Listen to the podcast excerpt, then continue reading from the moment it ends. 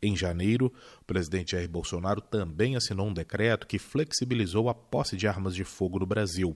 Ele sempre se declarou a favor da facilitação do acesso do cidadão a armas de fogo. É um direito individual daquele que, que porventura queira ter uma arma de fogo ou buscar a posse de arma de fogo, seja um direito dele, obviamente, respeitando e cumprindo alguns requisitos. Eu sempre disse nas minhas andanças pelo Brasil ao longo dos últimos quatro anos, isso é pessoal meu, que a segurança pública começa dentro de casa. Contrário à flexibilização de armas, o advogado e sociólogo Daniel Carnaval critica o decreto do presidente Jair Bolsonaro. Num país é, já violento, né, do meu ponto de vista, tende a incrementar essa violência. Então, uma briga doméstica pode escalar para um uso de uma arma, né, uma briga ali entre vizinhos, uma desavença, até mesmo o trânsito vai saber. Né, isso aí pode fomentar o uso de uma arma. Do meu ponto de vista, o que o tempo vai nos mostrar é algo ruim. O advogado e presidente de um clube de tiro, Alexandre Lima,